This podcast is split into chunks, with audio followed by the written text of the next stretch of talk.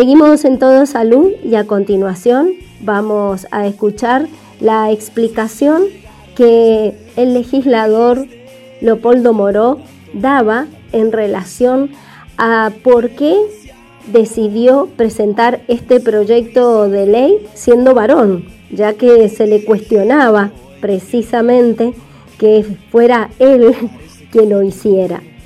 Aquí nos va a explicar cuál es la gravedad de esta enfermedad y por qué es tan necesario contar con una ley nacional. Yo quiero ser muy sincero con ustedes. Cuando presenté este proyecto, cuando empezó a circular este proyecto, algunos periodistas, incluso algunos amigos, algunos militantes, amigos míos, me decían, ¿y qué haces vos presentando este proyecto? Digo, ¿por qué? Porque lo veían desde un punto de vista prejuicioso, es decir, ¿qué hacía un hombre presentando un proyecto de esta naturaleza? Y es cierto que estamos frente a una patología de género.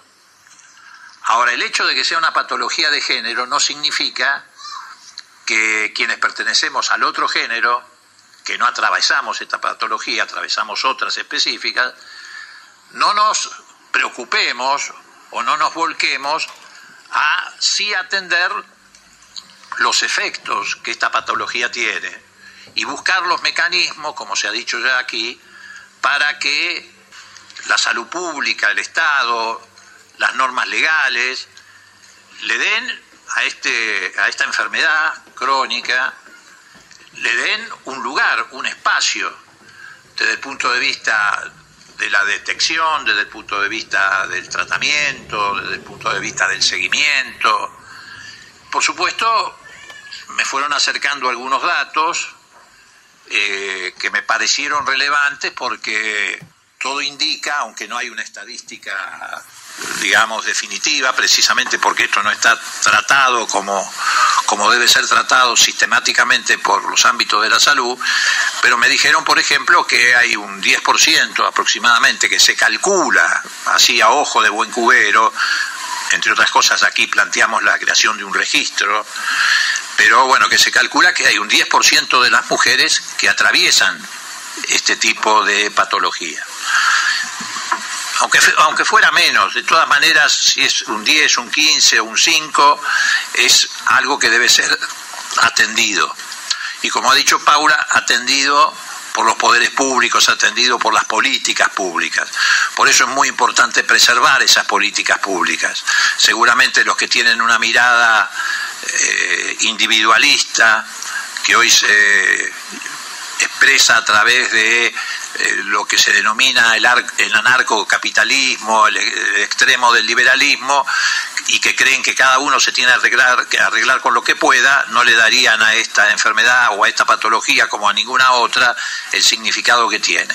Y estamos hablando, si fuera cierto ese porcentaje, reitero, de un porcentaje muy importante, que como también se ha dicho aquí, está afectado de modo tal de que eso le genera dificultades laborales, dificultades sociales, le genera incapacidades, genera infertilidad. Entonces era un tema, y es un tema de la suficiente dimensión como para que llegue acá. Una dosis fue suficiente, una dosis fue suficiente. Que llegue al Parlamento argentino, que es donde se discuten las leyes, donde se tratan estos temas y donde se intenta, por lo menos desde algunos sectores políticos, representar y defender los intereses del conjunto de la sociedad. Y este es un tema que afecta a un sector, a un porcentaje de la sociedad argentina. Entonces yo tuve que superar también mi propio prejuicio alrededor de esto, porque me tuve que meter a hablar de temas que a los 76 años, es como se dice ahora, me tuve que desconstruir para este, abordarlos. Porque cuando yo era chico también, esto también es cierto, como decíamos recién aquí, este era un tema tabú, no se hablaba, ni siquiera en el seno familiar se hablaba. Así que bueno, eh, yo estoy muy satisfecho de que me hayan eh, dado el honor de tomar esta iniciativa. Pero es una iniciativa que ya no me pertenece, le pertenece a muchos legisladores, como hemos visto recién en pantalla, que se han comprometido a impulsar eso, esta iniciativa, como el diputado Goyán, este, que reitero tiene una larguísima trayectoria y exitosa trayectoria en el ámbito de la salud pública, ha sido un gran ministro de salud de la nación, ha sido un gran ministro de salud acompañando la primera parte de la gestión de Kicillof en la provincia de Buenos Aires, es alguien que merece en el ámbito en el que se desarrolla el respeto de sus colegas, aún de aquellos que militan en otras fuerzas políticas, pero tiene un gran reconocimiento. Y yo estoy seguro que este tema va a llegar rápidamente a la discusión de la comisión que precisamente preside Goyán. Eso también nos viene muy bien que sea justamente él el que la presida y que haya firmado y sea coautor de este proyecto, porque obviamente le va a poner más este, interés y lo va a impulsar en la comisión. Tus besos perturban mi calma casera, bienvenida sea. Por otra parte, es importante conocer cuáles son los fundamentos de esta ley, ¿no? ¿Qué es lo que se propone y cuáles son los cambios que va a implementar en el sistema de salud? Yo no me voy a adentrar en, una explicación detallada del, del, proyecto, simplemente me voy a permitir darles algunas, algunos lineamientos generales para saber de qué se trata, es decir, cuál es la idea de este proyecto, cómo acompañar esta, esta patología que debe ser visibilizada. En primer lugar, precisamente se trata de eso, de visibilizarla, de ponerla en la agenda en la agenda no solamente de los especialistas, no solamente de los ginecólogos, sino en la medida de lo posible en la agenda de la sociedad. Esa es una de las virtudes que tiene siempre traer al Parlamento un tema en, debate, digamos, o al debate del Parlamento. Ayuda a visibilizar, a que la gente, digamos, se asome a, los temas que se están discutiendo en el Parlamento. Bueno, ese es el primer paso, visibilizar. La ley tiene como objeto garantizar el acceso a la detección, al diagnóstico, a los tratamientos médicos o quirúrgicos, así como a las terapias de apoyo necesarias para el manejo integral de la endometriosis y la adenomiosis. No les voy a leer todo el proyecto, no se, no se asusten, digamos. Se declara estas patologías dentro de la categoría de enfermedades crónicas de acuerdo a la evidencia científica de las múltiples sociedades mundiales que se dedican al estudio del tema.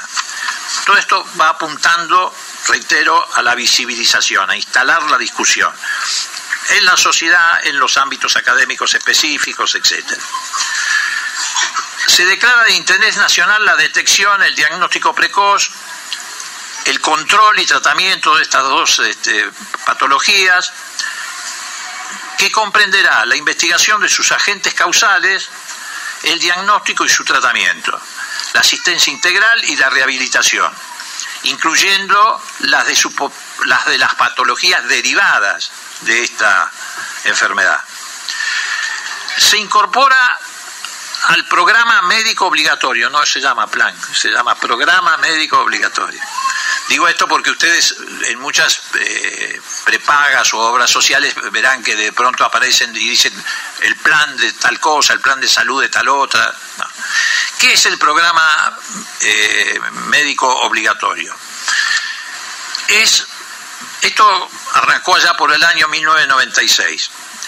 Por ley se estableció un programa básico de asistencia a quienes son o afiliados de las obras sociales o afiliados a las prepagas. Es decir, lo mínimo que tanto las obras sociales como las prepagas le deben asegurar a sus afiliados de manera obligatoria, por eso se llama programa médico obligatorio. Con el transcurso del tiempo se fueron incorporando a lo que fue el programa médico obligatorio original distintas patologías se dio una gran batalla, por ejemplo, en su momento, para incorporar el tratamiento del SIDA. Porque, ¿cuáles son las dificultades que se encuentran cuando uno pretende transformar a estas patologías en eh, enfermedades crónicas que deben ser tratadas obligatoriamente en el ámbito de las obras sociales y de las prepagas? ¿Cuál es el primer argumento que oponen? No, es muy caro. Tratar esto es muy caro. No es posible, los costos son muy elevados, esto no lo podemos atender, etc. Por eso el Estado, a través del programa médico obligatorio, obliga, valga la redundancia, a que determinadas patologías o enfermedades definitivamente las traten. Si no empieza el tema de, por ejemplo, en las prepagas del copago, bueno, este, esto no lo atendemos salvo que haya un copago, etcétera. Bueno, ¿qué queremos nosotros? Que a partir de la sanción de esta ley se incorpore al programa médico obligatorio la cobertura, la detección, el diagnóstico, el control, tratamiento médico y quirúrgico, medicamentos, esto es muy importante, por supuesto, y terapias de apoyo necesarias para el abordaje de estas dos patologías de manera integral con un enfoque interdisciplinario. Es decir, que pase a integrar lo que se denomina el programa médico obligatorio. También planteamos la necesidad en el artículo 9 de que todas las instituciones de atención médica, ya sean públicas o privadas, deberán llevar un registro estadístico de pacientes con estas patologías. Hola. Eh, ¿Por qué? Por lo que decíamos recién. Porque no hay datos fiables, datos confiables acerca de esta cuestión. Yo delante de un ginecólogo no voy a cometer el pecado de meterme en, temas demasiado finos acerca de esto, pero lo cierto es que también me comentaba que muchas veces cuando las mujeres llegaban con este tipo de problemática le decían, bueno, tomate tal calmante, tal cosa, anda a tu casa, quédate 20 días, 3 días, 4 días, bueno, y así quedaba la cosa dando vuelta por ahí y con el transcurso del tiempo eso se iba transformando en un problema gravísimo, bueno, tan grave que podría, por ejemplo, llegar a afectar la fertilidad, etcétera.